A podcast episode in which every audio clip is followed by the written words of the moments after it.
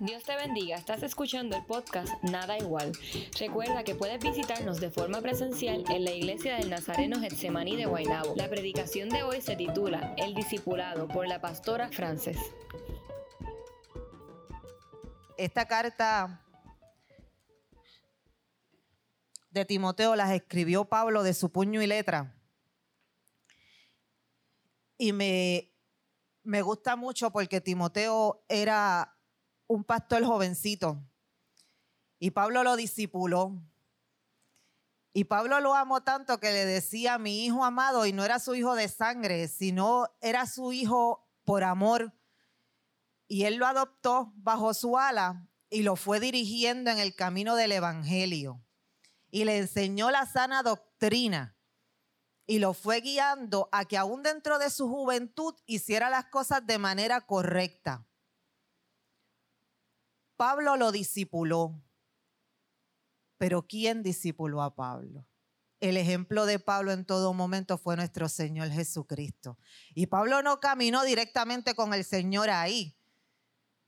A Pablo Jesucristo se le presentó en el camino a Capernaum, me parece que fue, ¿verdad, pastor? En el camino a Capernaum fue que el Señor se le presentó a Pablo cuando todavía era Saulo de Tarso, perseguidor de la iglesia y, y mataba a cristianos. ¿Cómo? A Damasco, gracias. Yo siempre enredo esos dos. Qué bueno que tenemos un pastor que nos disipula correctamente. Por ahí voy. El ejemplo de Pablo fue Jesucristo. Y este es el ejemplo que Pablo le presenta a Timoteo. No era que siguiera Pablo, era que siguiera Jesucristo, quien fue quien fue discipulando a Pablo. Y Pablo tuvo sus enseñanzas porque Pablo se fue a estudiar un tiempo y estuvo con los discípulos del Señor. Pero Pablo se centró en el Señor Jesucristo. Y a Timoteo lo enviaron a sitios difíciles, no lo enviaron a sitios bonitos. A Pablo lo enviaron a la iglesia de Corinto que tenía un revolú tremendo allí. Aquello era tierra de nadie en un momento dado y había sido una iglesia discipulada por Pablo en la sana doctrina con enseñanzas tremendas y se empezaron a desviar de las cosas que el Señor les había mandado. ¿Por qué voy con esto, hermano? Porque hoy voy a testificar. Y cuando subí al púlpito, subí con tres cosas en mi mano. La palabra del Señor esta carta, que ahorita voy a llamar a alguien para que me la lea, y estas llaves. La promesa, el desarrollo, la prueba, la bendición. Yo recuerdo el primer día que yo entré por esa puerta de esta iglesia hace más de 20 años atrás, creo. Recuerdo que entré con un traje blanco y negro de un solo hombro, hecha un espagueti con el pelo acá abajo, bonita por fuera, completamente destruida por dentro. Una mala persona que hacía cosas que no le agradaban al Señor. Y cuando yo entré por esa puerta, recuerdo que me senté en los asientos de acá pegada a la ventana segunda. Creo que estaba en la segunda silla donde está el hermano Ungel. Y aquí estaban las sillas de los pastores. Tres sillas o cuatro habían. Y Pastora Malen estaba sentada en una de esas, si me acuerdo clarito. Yo no llevaba ni 10 ni 15 minutos sentada en esa silla cuando el Espíritu Santo le reveló a Malén unas cosas en lo secreto y ella caminó hasta allí a donde mí y me oró. Y recuerdo que el Señor me dijo, te quito la venda de los ojos. Mi alma te adora, Señor. Lo que ya no sabía es que yo estaba bregando con espiritismos y porquerías. Y la suegra que yo tenía en aquel momento era espiritista Y como no quería que yo dejara al hijo, que es el papá de Sebastián, se pasaba haciendo cosas y porquerías. Pero yo tenía un llamado sobre mí que el Señor me había dado desde muy jovencita, desde que era una niña. Y yo sabía lo que el Señor me había llamado. Y lo estaba ignorando bien fuertemente. Desde el momento en que yo entré aquí a esta iglesia, el Señor comenzó un proceso conmigo. Y el Señor sabía quién era, eran las personas correctas para que me disipularan porque yo era una persona bien terca, era una persona bien seca, tenía mal carácter. El Señor sigue trabajando con él, mi alma te adora, Señor. Y él sabía quiénes tenían que ser mis pastores. Ese hombre que ustedes ven ahí, Denis Soto, me tomó de la mano y me disipuló día a día. Esa mujer que ustedes ven ahí, estaba orando por mí sin yo siquiera conocerla. Y me fue discipulando también día a día. En ese discipulado yo le hice tantas preguntas a mi pastor. Te ríe, charlatán. Pastor me decía, siempre me acuerdo, que yo le hacía unas preguntas apocalípticas. Todavía me quedan dos o tres por ahí, ¿sabes? No te creas que te va a librar de mí.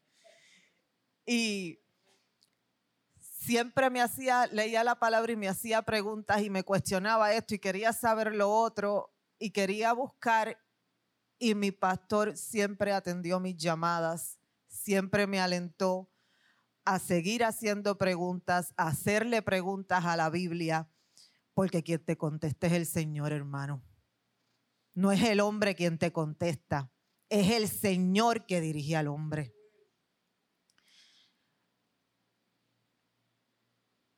Mi pastora me fue discipulando día a día en el trabajo ministerial, en desarrollar la oración, en lo que es una mujer de fe, en que siempre tenemos las botas puestas, no importa cuáles sean las circunstancias.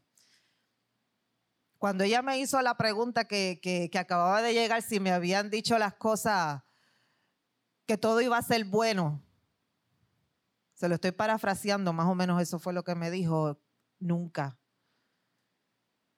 Te van a pasar por la salsa y el guayacal. Te van a dar hasta por dentro el pelo. Y así ha sido, hermano. Hasta por los pelos que se cayeron nos han dado pero nada te puede apartar del camino cuando tú sabes quién te llamó. Porque Él no nos dijo que esto iba a ser fácil, Él nos dijo que iba a estar con nosotros en el camino y el que te llamó te tiene de la mano. Gracias Señor.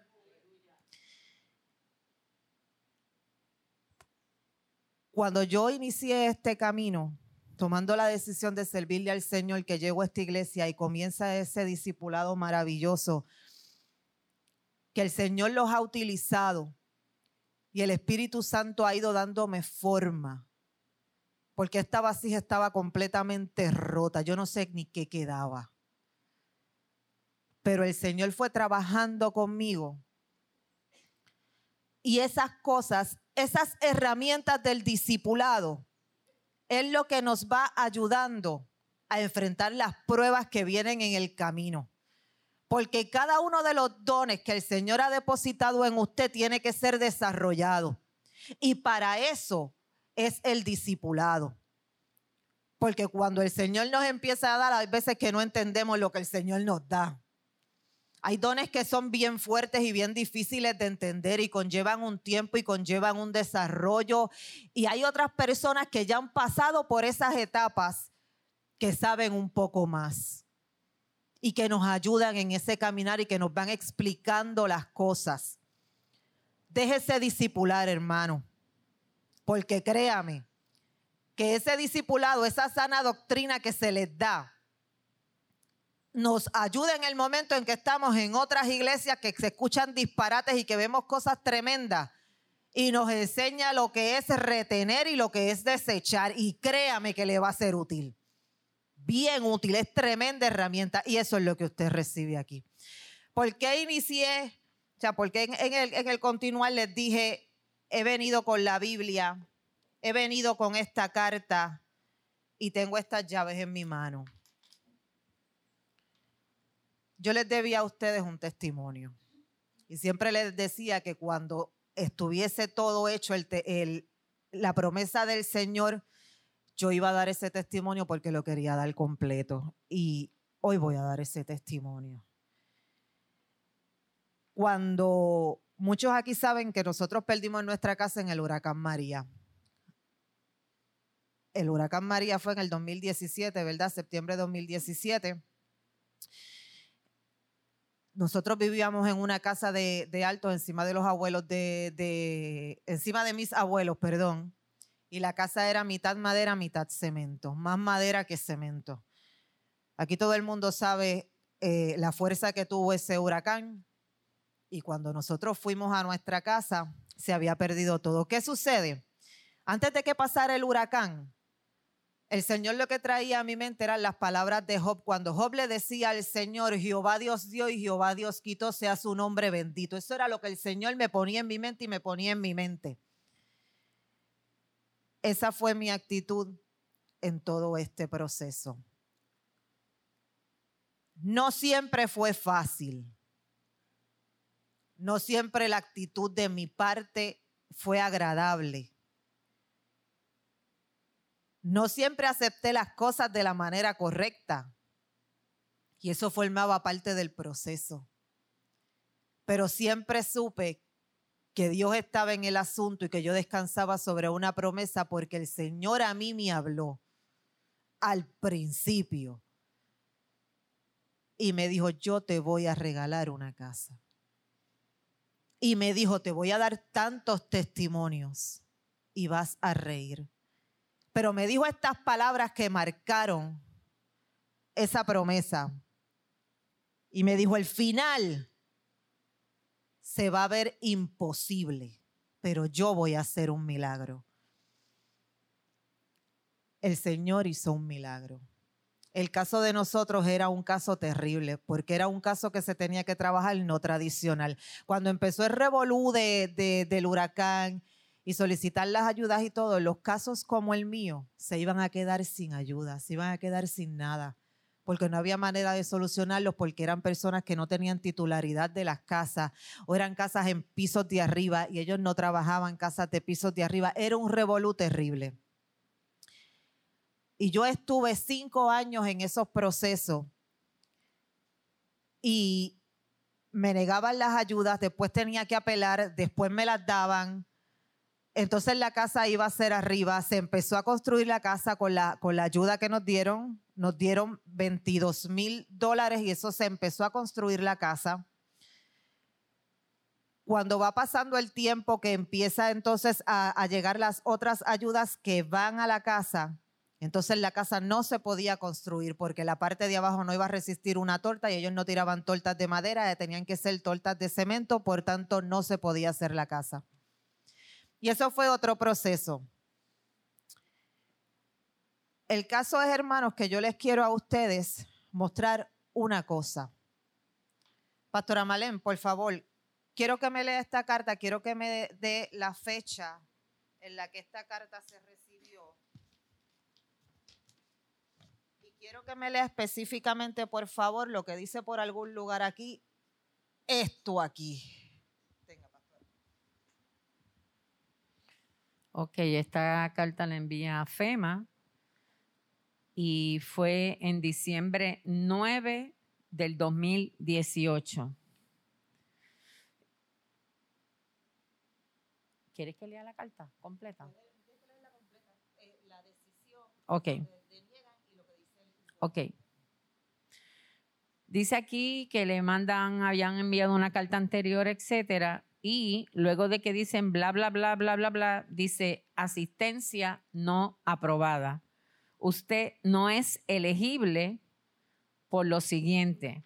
Y ahí entonces le dan las razones por las cuales ella no era, ellos no eran este, este, elegibles para esto. Y lo más importante, dice asimismo la palabra importante, dos puntitos, esta decisión es final. ¿Para quién era final esa decisión? ¡Aleluya! Estas son las llaves de mi casa, hermano. Nosotros estábamos esperando una llave. Tenemos más de 30 llaves, hermanos, porque la casa tiene puertas por donde quieras, todas tienen llave y en lo que encuentro la llave, aunque están todas rotuladas, me tardo como cinco minutos. Pero ¿saben qué? Que el Señor iba a cumplir su promesa, eso no me cabe duda. Porque cuando señalé esta carta le dije el proceso, el desarrollo. Porque lo más increíble es lo que el Señor hizo en nuestra vida como familia en esos cinco años. Yo viví en una sala durante cinco años con mi hija, que era la que estaba cantando aquí, para los que no, no la conocen, en el medio de nosotros y hoy en día yo le tengo que decir, gracias Señor por esos cinco años. Porque aunque fue incómodo, aunque yo no resistía la espalda, aunque fueron momentos difíciles, aunque en momentos dijimos, Dios mío Señor, ¿hasta cuándo tú sabes que yo no resisto más? El Señor me decía, esfuérzate y sé valiente. Aguanta un poco más. Todavía falta. Porque cuando tú no estás listo y desarrollado para recibir lo que el Señor tiene para ti, Él no te lo va a soltar. Es en su tiempo y es en su voluntad porque es perfecta. ¿Y qué sucedió en estos cinco años, hermano? El Señor se metió en mi vida a trabajar todas y cada una de las áreas que yo tenía, unas que ser afinadas, otras trabajadas por completo y otras darme cuenta de cada uno de los errores que yo estaba cometiendo y cómo mis prioridades no estaban en el orden que el Señor quería que estuvieran. El Señor se puso a trabajar con mi carácter y lo sigue haciendo. El Señor comenzó a desarrollar la paciencia por medio de este proceso. El Señor comenzó a desarrollar mi fe por medio de este proceso. Porque cuando a ti te dicen que no y te dicen esa decisión es final en el 2018, muchos hubiesen tirado la toalla. Yo recibí mi casa hace un mes, hace un mes y medio, el 29 de septiembre del 2022. Y esta carta tenía la fecha del 2018. La fe se desarrolla en medio de la prueba. Cuando a ti te da una palabra el Señor, todo el panorama se vuelve negro, se revuelque el avispero, salen las hormigas coloradas, porque el enemigo quiere que tú desistas, quiere que tú te rindas, quiere que tú empieces a desconfiar de la palabra que te ha dado el Señor. Pero cuando tú has tenido un encuentro con el Señor Jesucristo, cuando tú entiendes de dónde te sacó el Señor, porque el Señor a mí me sacó de las profundidades. Me dio vida nueva, me dio mente nueva, me dio vestidura nueva. Él ha transformado cada área de mi vida. Cuando venían esos pensamientos, porque el enemigo no discrimina, tú puedes llevar un montón de tiempo en el Evangelio y él siempre te va a atacar y siempre va a atacar tu mente. ¿Qué acción tomábamos en ese momento? No. Yo sé quién me habló, yo sé lo que el Señor me dijo. Él me dijo que yo iba a tener mi casa y yo la voy a tener. ¿Cómo Él lo va a hacer? Yo no sé. Pero Él lo va a hacer, porque Él lo dijo y Él no miente. Y en esas promesas yo aprendí a descansar. Lloré muchas veces, peleé muchas veces. Le repetí lo mismo muchas veces. Me encerraba en el baño de Mai un baño para siete personas, hermano. Disculpen los dedos, yo siempre hablo así. A veces digo tres y levanto cuatro dedos, a veces digo cuatro y levanto uno, eso es un revolú. Pero los que me conocen me entienden. y yo me tiraba en aquel baño y cerraba la puerta. Y me tiraba de rodillas a llorar. Y yo le decía al Señor, yo te he creído yo te soy fiel no para que tú me des, sino porque yo te amo. Y aprendí a decirle al Señor, me dejo no me des, tú eres mi Dios. Porque yo te obedezco no para que tú me bendigas, yo te obedezco porque tú me has salvado. Porque tú me rescataste porque tú me llevaste a camino de verdad, porque has estado conmigo caminando día a día, me has llevado de la mano y has traído a los míos conmigo. Porque yo he visto tu gloria sobre mi vida y sobre la vida de mi familia. Y cuando yo entendí esas cosas en mi vida, yo me olvidé de que estaba esperando hasta por una casa, hermano. A mí se me olvidó el proceso y seguíamos trabajando en la obra del Señor. Nunca cesamos de trabajar la obra. Con huracán, con pandemia, con COVID, en toda alta, para aquí, para allá, no hemos cesado ni un momento. Pero no ha sido por seguir trabajando, porque esto no es por obra. No hay nada que podamos hacer que nos pueda salvar por nuestras propias fuerzas. Nosotros seguimos la obra por amor a Cristo, por fidelidad al que nos llamó, porque Él es fiel con nosotros a pesar de nosotros mismos que somos infieles a diario.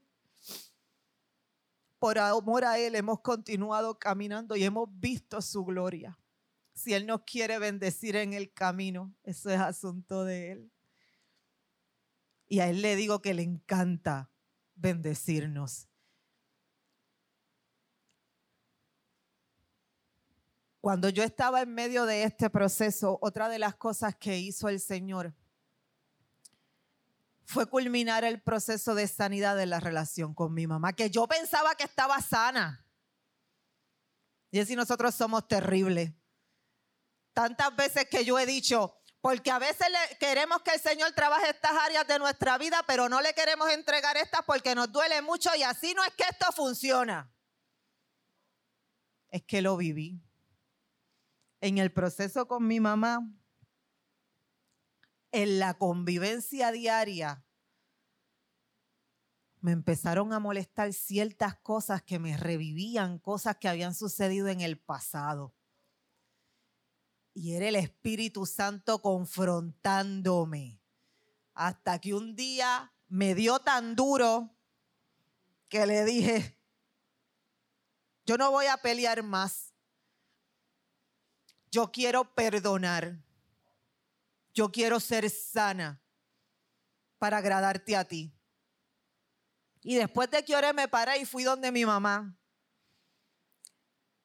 Habíamos tenido una, una pelea monumental ese día, me acuerdo. Y yo le dije, yo te quiero perdonar. Perdóname. He decidido perdonar sin esperar respuesta, sin esperar comentario. Yo tomé la decisión después de estar dialogando con mi papá. Y eso marcó una diferencia. Y en ese momento hubo sanidad entera en la relación mía y de mi mamá. Y se transformó la relación. Si antes era buena, ahora es mejor. Y fue en el proceso de la convivencia de este proceso de cinco años otra cosa que hizo el Señor, en ese proceso llega mi hermano de Estados Unidos. Él era el número siete, porque ya éramos seis. Ya éramos seis, ¿viste? Y mi hermano y yo no teníamos relación. No era que nos llevábamos mal, es que mi hermano y yo no teníamos relación. Y él es mi único hermano. Y yo se lo pedí al Señor, hermano. Esto es lo más increíble. Cuando yo tenía, mi hermano y yo nos llevamos como 10 años, 12 años, qué sé yo. Es una diferencia bien, bien grande.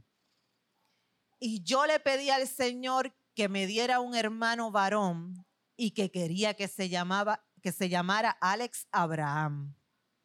Mi hermano se llama Alex Abraham y es varón. Y yo recuerdo que yo estudiaba en el Colegio Bautista de Gurabo y siempre nos llevaban semanalmente a, a la iglesia los miércoles, creo que era que nos tocaba, y mi oración siempre era la misma Señor, por favor, que todo salga bien en el embarazo de mi mamá y que cuando mi mamá vaya a dar a luz, tú cuides a mi mamá y cuides a mi hermanito. Siempre, ya te da el Señor cansado. Siempre le pedía lo mismo. Mi mamá era cardíaca, padecía del corazón. Señor la sano, a su nombre gloria. Y todo fue muy bien en el embarazo. Y el Señor me concede el hermano de mi corazón. Y yo me había apartado de los caminos del Señor hace un fracatán de tiempo. Y yo no valoré la bendición que el Señor me había dado después de que me la concedía. Yo no me encargué de cuidar a mi hermano, en el sentido de cuidar, tener, establecer una relación con él como hermanos y tener conversaciones con él o hablarle o demostrarle mi amor. Por tanto, no podía esperar que él hiciera lo mismo conmigo. Él me decía la tipa esa. Cuando mi hermano llega a, a Puerto Rico, gracias Antonio, cuando mi hermano llega a Puerto Rico y mi hermano me vio pasada por el sedazo del Espíritu Santo y cómo la tipa esa a la que él se refería, por la que no se podía hablar, había cambiado. Mi hermano empieza a expresar verbalmente que él no reconocía a la hermana que estaba viendo. ¿Saben qué? Eso me lo dijo el Señor por medio de Pastora Malencita antes de que mi hermano llegara en el Beauty de Mind. Y mi hermano y yo comenzamos a entablar una relación y yo comienzo a hablarle a mi hermano de la palabra y él comienza a confiarme cosas y comenzamos a mostrarnos el amor y el cariño.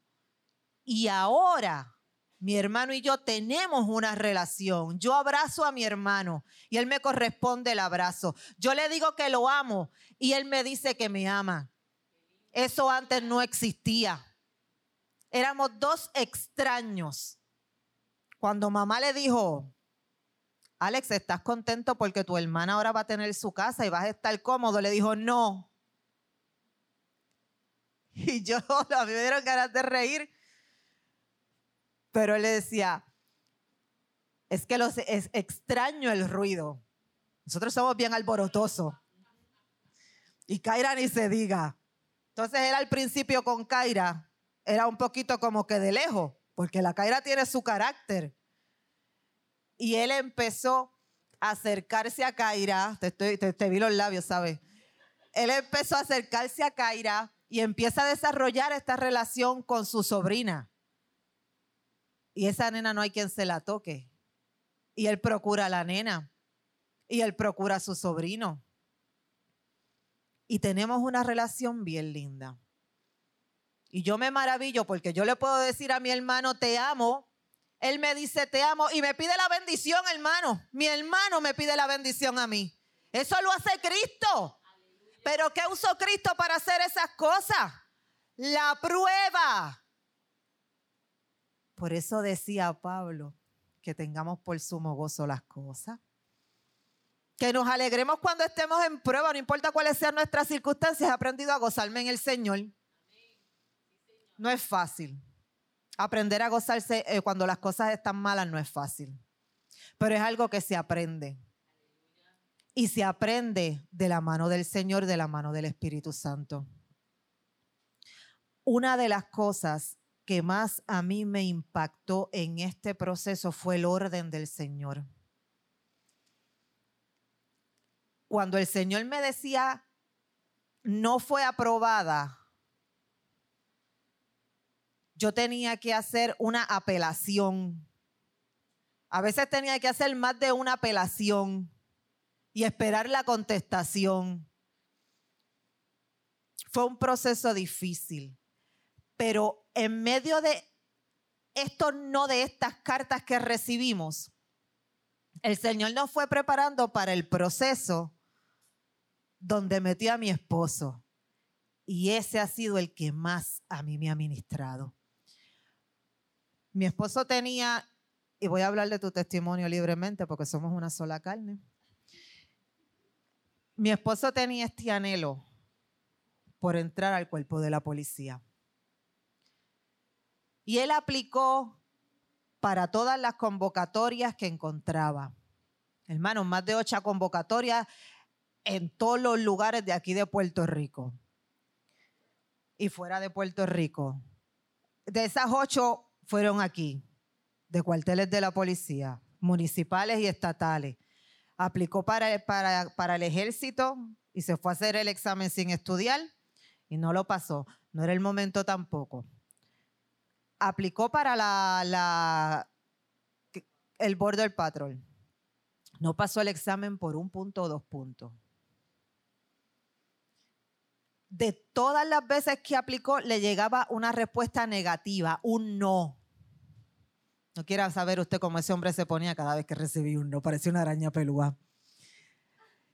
La cara de él se transformaba, él se enojaba, a él no se le podía hablar, él se ponía, ay Dios mío, Señor, y, yo diciéndoles, Jesús, pero es que si es un no, vamos a recibirlo, el Señor sabe por qué.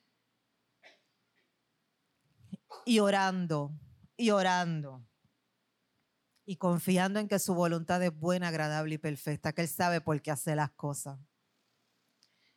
Y en medio de eso no, como en el octavo no, cuando le llegó el último no, hubo un cambio en ese no. Y mi esposo se rindió ante la voluntad del Señor y le dijo al Señor, yo no voy a pelear más. Tú me dijiste que no a tu voluntad yo quiero agradarte, yo no voy a pelear más. Tú me dijiste que no, yo te voy a dar gracias. Y empezaron a suceder cosas increíbles. Entonces el Señor lo lleva por otro camino a estudiar otras cosas que tenían que ver como quiera con el ámbito de la seguridad y protección, pero no con lo de la policía. Y es que las cosas del Señor son tan increíbles y tan maravillosas que Él ha creado ya un plan para nosotros que está brutal y nosotros queremos que Él haga el que nosotros hemos diseñado, que está lleno de errores y lleno de ricos por los que nos vamos a ir y nos vamos a pelar y, y encima peleamos porque nos queremos ir por ese. Así estábamos. Cuando las cosas se van desarrollando, y tú comienzas a ver el plan macro del Señor en tu vida y cómo Él va posicionando las cosas y cómo Él va diseñando todo, tú dices, Dios mío, Señor, qué mal yo me estaba comportando. Si hubiese dejado de pelear contigo antes, las cosas hubiesen sido mejor. Pero es que ese tiempo también estaba incluido en el propósito del Señor, porque el Cairo de Dios es perfecto. El Señor puso personas a su lado con unos nombres ya con un prestigio hecho, muy importantes. Y el Señor lo puso en gracia con esas personas que lo aman de una manera terrible, que le dicen que Él es su hijo. Y tienen un comportamiento con Él que se ve con pocos. Y Él, al contar con su apoyo, le ha abierto las puertas a mi esposo. ¿Y saben qué? Una de esas personas es creyente. Porque el Señor no escoge a cualquiera para ayudar a sus hijos. El Señor está consciente de toda una de sus necesidades y las personas que acerca a su lado son dirigidas por Él. Hasta en eso vemos su gloria. Cuando llegó el momento del sí del Señor, entonces Jesús solicitó, empiezan a llegar las respuestas positivas y empiezan a llegar los sí. Nosotros estábamos, llegó el tiempo del sí. Lo gracioso es que ya yo le había dicho a Jesús, Jesús, ya pasamos la prueba. Ahora estamos en el tiempo del sí del Señor. Y yo veía que llegaban los sí. Internamente estaba, ¿Y por dónde viene el no? De manera inconsciente habíamos recibido tantos y tantos no en medio del proceso que viendo y sabiendo que era el tiempo del sí del Señor, estábamos esperando los no. Y después nos reíamos cuando venía el segundo sí, y el tercer sí, y el cuarto sí, hermano, y los sí no han dejado de llegar. Y Dios, así, Dios nos ha sorprendido de una manera increíble. Porque lo que nosotros humanamente podíamos pensar, no fue nada comparado con lo que el Señor nos quería dar. Dios sí ha votado. En medio del proceso le he dicho al Señor, Señor, nos diste la cantidad para buscar la casa, pero Jesús no tiene un trabajo estable. Nosotros necesitamos un sueldo que entre los 15 y los 30 porque tú nos estás regalando la casa, está salda, en nuestra, pero hay que pagar agua, hay que pagar luz, hay que pagar cable, hay que pagar los gastos normales. Y llegó el sí del Señor para la policía. Y Jesús tiene un sueldo los 15 y los 30. Porque Dios es fiel, hermano. Y cuando usted cree, el Señor contesta. Pero es conforme a su voluntad, no a la nuestra. Cuando nosotros tratamos de hacer las cosas y meter la pata y decirle, no, pero mira, sabes, tú me dices que es blanco, pero Rosita se ve más o menos lindo. O sea, no, es blanco y es blanco. No jeringue más nada, deje de pelear con el Señor. Eso también se aprende en medio del proceso. Yo descubrí un amor tan profundo en el no del Señor que eso ha transformado mi vida por entero. Y el Señor me llevó a predicar esto mismo que aprendí a una iglesia nazarena. Que ellos estaban también pasando por una situación parecida, esperando una provisión. Y las vidas allí fueron ministradas por medio de lo que el Señor me ministró a mí primero, por medio de la transformación del proceso de mi esposo. Y hoy en día tienen la contestación de esperar en el Señor aún, con nos recibido, al igual que nosotros. Pero hay que esperar en el proceso del Señor. Yo puedo tener un montón de, testimonios más. Le voy a decir los últimos porque yo, yo, sé que me faltan un montón más, porque fueron cinco años de proceso, hermano. Imagínense todo lo que pasó ahí.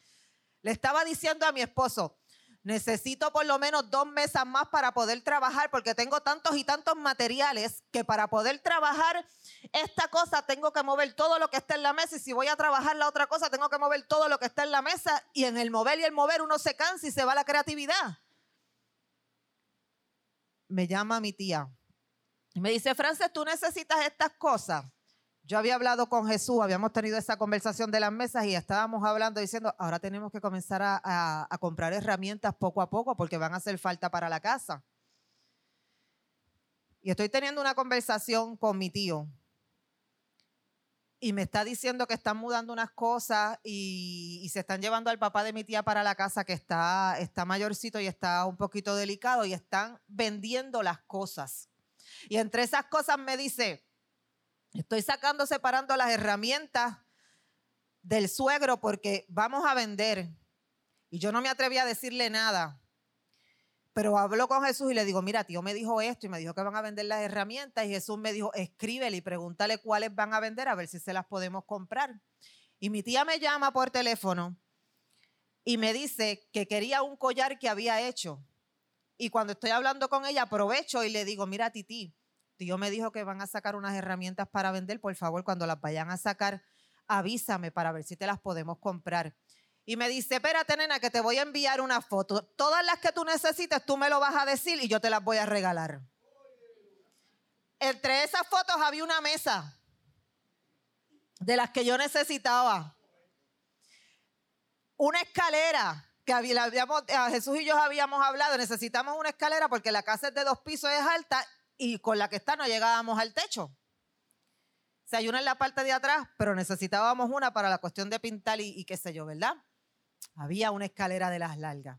Entonces le digo a Jesús, yo no me atrevo a decirle nada más y le pongo solamente el taladro, la escalera y la mesa. No, yo no me atrevía a decirle nada más. Y me llama y me dice, nena, pero tú no quieres la extensión que está nueva. Eso es lo único que me vas a decir. Yo le digo, ay, Titi, es que en verdad yo no me atrevía, yo no quiero abusar. Y me dice, no, no, no. Si tú lo necesitas todo, todo es tuyo. Así obra el Señor, porque Dios es un Dios de detalle. Cuando voy a buscar, le, le estoy dando el testimonio de lo que le estoy diciendo al Señor cuando necesitaba la mesa. Y me dijo, pues nena, espérate, porque yo creo que hay otra mesa ahí, dos te la voy a dar también. Voy a buscar las cosas nosotros teníamos que comprar otro televisor para la sala, porque nos heredamos los televisores para que Kaira tuviese su televisor, que era la que faltaba, ¿verdad? Pues nos, nos faltaba un televisor. Cuando voy a buscar las cosas, mi tía me dice, nena, ¿no te hace falta un televisor? Le digo a Jesús en casa, Jesús, necesitamos otra cafetera porque la que tenemos es chiquita y solamente hace dos tazas y nosotros somos cafeteros. Cuando estoy montando el televisor, me dice, nena, espérate que te quiero enseñar algo. Viene con una caja, con una cafetera blanca. ¿Te acuerdas lo que estaba diciendo que te gustaba que toma chara? Mi nevera es blanca, la estufa es blanca y a mí me gusta que toma che también. Una cafetera blanca, grande en plástico, nueva. Sin yo decirle las cosas directamente, el Señor estaba supliendo. Porque la palabra también dice que antes de que tú hables, el Señor ya sabe lo que tú dices y contesta. Y Dios es real, hermano. Ahora a lo que voy. Yo, yo les debía este testimonio, pero yo inicié con un versículo bíblico hablando del discipulado que Pablo le dio a Timoteo. Y estamos en el mes de los pastores. Y aquí es que voy a encajar la cuestión. Sin el discipulado que yo recibí aquí en esta iglesia en los momentos de necesidad por estos dos cristianos, yo no hubiese entendido que yo tengo que dejar que el Espíritu Santo trabaje en mi vida yo no hubiese seguido las enseñanzas que Dios me ha dado a mí por medio de ellos. Porque ellos te pueden querer disipular, pero si tú no te dejas disipular, poco haces. No pelees con la corrección del Señor. No pelees con el discipulado, porque es para ayudarte cuando llegue el momento de ejercer el ministerio. Mi pastor a mí me dio muchas enseñanzas. Y hay unas que yo aprecio mucho porque me han sido muy útiles.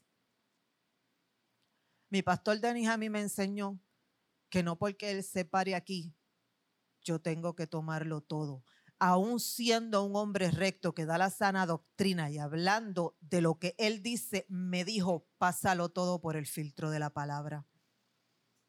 Eso me dijo mi pastor y yo lo he puesto en práctica. Mi pastor a mí me enseñó que no importa cuántos grados, cuántos doctorados, cuántas maestrías tú tengas en la relación con Cristo, porque la gloria es de Él. Mi pastor me enseñó lo más importante. No sigas al hombre, sigue a Cristo. Y todas esas cosas son útiles para el diario vivir. Porque si usted no está bien centrado y usted no tiene los pies bien puestos sobre la roca, que es el Señor Jesucristo, en las primeras palabras bonitas que le den, usted se escracha y se va por el risco. Y empieza a contaminarse la sana doctrina que recibe, porque no estamos exentos de fallar, aún siendo creyentes, aún sirviéndole al Señor. Porque las enseñanzas fatulas te las están disfrazando primero con mucha palabra bonita que está en la Biblia. Y te la desarrollan y te dan los contextos y te los dan correctamente para después meterle una cosa bien rara y bien extraña y caer en falsas doctrinas que van poco a poco matando el alma. Atesore las enseñanzas que le dan. Atesore el discipulado y no mire que se lo está dando hombre humano. Es Cristo. Páselo todo por el filtro de la palabra. Aprenda a discernir lo que da el Señor y lo que no viene del Señor porque lo va a necesitar día a día en su vida. Yo me acuerdo. Yo me acuerdo cuando te ordenaron. Y recuerdo que cuando te ordenaron, estábamos todos en filita en Getsemaní para ir a, felicitarte y al lado estaba Pastor Denis. Y cuando yo llegué, cuando te, el día de la ceremonia, no me acuerdo si era ordenación o instalación, sí, allá. Ordenación. Y cuando yo llegué a Pastor Denis después de que te felicité, mi pastor me dijo estas palabras. Y estas palabras me machacaron duro. Y el pastor me dijo, yo quiero estar en la tuya. DH. A mí me cayó un jarro de agua fría sobre la cabeza. Porque yo entendí que estaba comiendo gofio, para no decirlo en palabras folclóricas, pero cuando hablé con él por teléfono, fue todo más folclórico, más folclórico fue él que yo, ¿verdad? Y, y yo dije, espérate, ¿sabes? Yo tengo que ponerme a hacer lo que me corresponde. Con todo y con eso, estando el seminario, donde vengo y me apunto es en las clases de liderazgo. Te ría, te ría. Pichando. Y me digo a mí misma, mire si no es terrible. Yo soy líder en la iglesia, pues yo voy a coger las clases de liderazgo. Yo misma me estaba justificando. Me estaba pasando la manita yo misma. Y empiezo súper buenas. Y las clases de liderazgo me han ayudado a hacer mis trabajos en CENED en el seminario. Y si usted tiene la oportunidad, las clases de liderazgo van a empezar nuevamente. Aprovechelas, son gratuitas, métase de lleno, súper útiles. Buenísima. Y empiezo a coger las clases de liderazgo. Cuando anuncian que empiezan las clases en CENET. Y ya el Señor venía machacando y machacando y machacando. Y yo escuchando en la intimidad como el Señor me hablaba y pichando hasta que un día no pude más. Y llamo a Denny y le digo, pastor, sé que he estado eating something que no puedo decir aquí. Me voy a, a inscribir en el seminario y el pastor me dijo estas palabras simples y sencillas y rotundas que marcaron mi vida. Una paila, me dijo el pastor. Qué bueno que entendieron para no tener que explicar. Me encanta lo directo y lo sencillo que siempre me hablaron, porque el Señor sabe que esta que está aquí, así es que entiende. Y yo le doy gracias al Señor por cada una de las palabras, cada uno de los consejos, cada uno de los regaños que yo he recibido de parte de mis pastores, porque han ido formando a la mujer que está aquí parada hoy en día las palabras es el Señor que las da. Porque aquí la honra es de Cristo. Y eso es algo que siempre me han enseñado mis pastores. Por eso lo que inicié, un buen ministro de Jesucristo enseña la sana doctrina. Un buen ministro de Jesucristo se ejercita en la fe, en la piedad, la piedad, la santidad social, el servicio al necesitado buscar a aquellos que aún no conocen al Señor y hablarles, testificarles de lo que el Señor ha hecho en nuestra vida y sigue haciendo a diario. Porque yo creo que aquí yo le he contado solamente la mitad de los testimonios que el Señor me ha dado en medio de este proceso. Pero aquí lo importante, lo más importante, no es que yo tenga mi casa, eso es importante, tenemos un techo seguro, eso es importante pero fue la gloria de Dios en medio del proceso. Fue el desarrollo de cada una de las cosas que el Señor ha dado en medio del proceso, porque no solamente fue conmigo, somos una unidad familiar. Y la familia es el primer ministerio. Él trabajó conmigo, él trabajó con mi esposo. Yo he visto a mi esposo sentarse, hablar con personas, hablarle de Cristo, y yo le decía al Señor, ¿y quién es este? Yo no reconozco el hombre que me está, que está hablando por esa por ese teléfono porque le estaba hablando con una sabiduría a la persona que estaba en la otra línea que yo no podía creer lo que yo estaba escuchando y todo esto yo no lo verbalicé. Imagínense si estaba impactada, se lo estaba diciendo al Señor en mi mente. Pero yo no podía reconocer el hombre que hablaba. Y eso lo hizo el Señor por medio de un proceso donde lo fue madurando. ¿Que falta mucho? Claro que sí, a todos. Pero lo importante es que el corazón está dispuesto. En medio de este proceso yo vi a mi hija abrazar su ministerio, que lo tiene desde antes de que, de que naciera. Desde que estaba en la pipa, el Señor a mí me dijo que ella iba a ser adoradora. Y ella empezó su ministerio en la iglesia de Toa Alta y lo siguió aquí. Y aquí le dieron la oportunidad y la fueron discipulando y la hicieron parte. Aquí los niños son importantes. Siempre nos lo dicen. Pueden decirlo, pero se ve. Porque de palabras se pueden decir muchas cosas, pero ¿dónde está la práctica? ¿Dónde está el hacer? Se vive en integridad para Cristo. No es en lo fácil, en lo difícil más todavía.